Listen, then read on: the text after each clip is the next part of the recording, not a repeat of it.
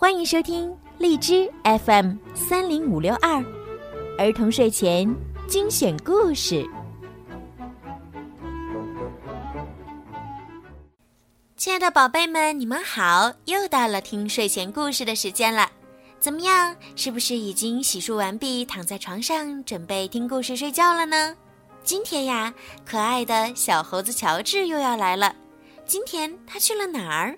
经历了什么有趣的事儿呢？让我们一起来听一听吧。好奇的乔治去海边。这是乔治，他和好朋友黄帽子叔叔一起生活。乔治是一只可爱的小猴子，总是对什么都很好奇。今天，黄帽子叔叔给了乔治一个惊喜，他要带乔治。去海边，他们在热乎乎的沙滩上找了一块空地，没想到还碰见了好朋友贝蒂。快看，贝蒂，他的奶奶说：“那不是好奇的乔治吗？”可是贝蒂脸上一点笑容也没有。他从没在海里游过泳，心里很紧张。我听说。你游泳很棒，黄帽子叔叔鼓励他。下去一次，你就知道有多好玩了。贝蒂听了，感觉好多了，跟着奶奶向海边走去。乔治帮黄帽子叔叔铺上毯子，把盛午饭的篮子摆好。他盼望早点开始野餐，不过午饭时间还早呢。那就先玩一会儿。乔治来了精神，他学了一个新游戏，挖了一会儿沙子，还交了一个新朋友。猴子可会交朋友呢。当乔治直起腰时，看到了救生员，他坐在一张特制的椅子上，不时地吹起哨子。有时他还拿起望远镜，朝远处望一望。当救生员真有趣，乔治很好奇，他也能当救生员吗？过一会儿，救生员去休息了。哇，乔治的机会来了！从特制的椅子上望着下面的人群，乔治觉得自己像个救生员。他拿起望远镜望了望，海边可看的东西还真不少呢。天上，海鸥在飞；再往下，能看到贝蒂，他好像还是不敢下海。这时，救生员发现了乔治，“喂！”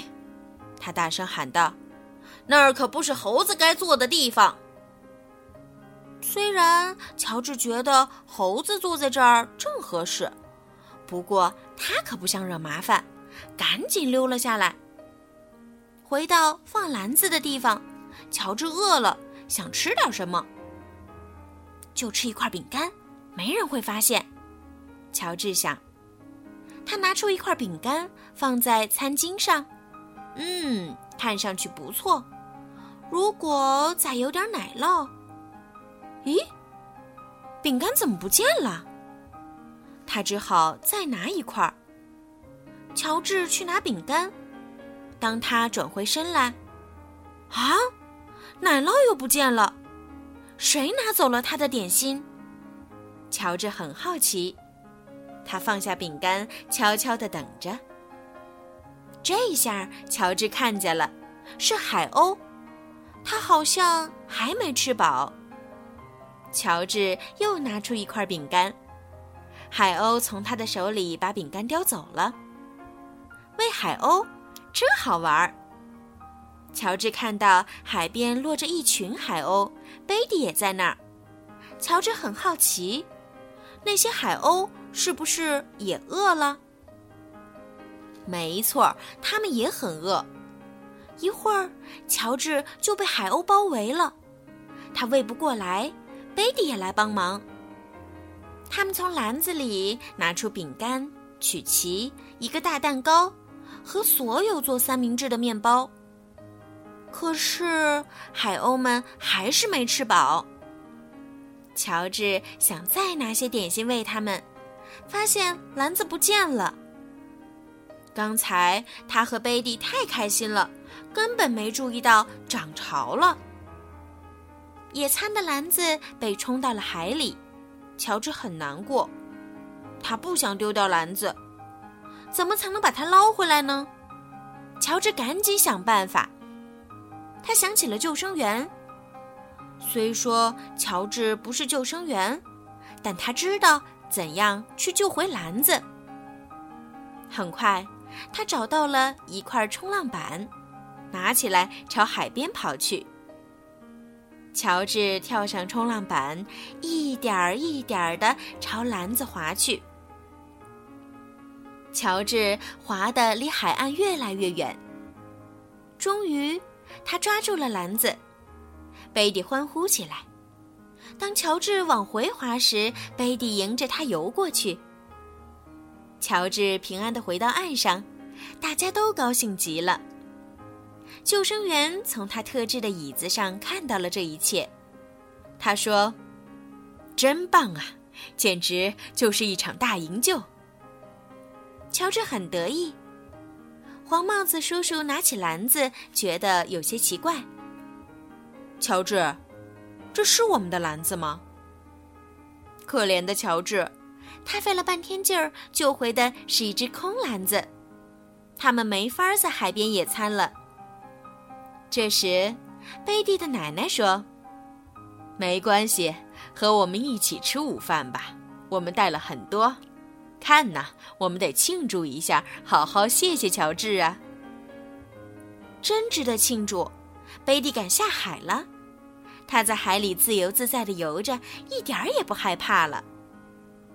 大家跳进海里，和贝蒂、乔治游了一会儿。终于，午饭的时间到了。三明治、薯片、香蕉、甜饼、西瓜，足够大家吃的。嗯，还有一点富余，可以喂海鸥呢。好啦。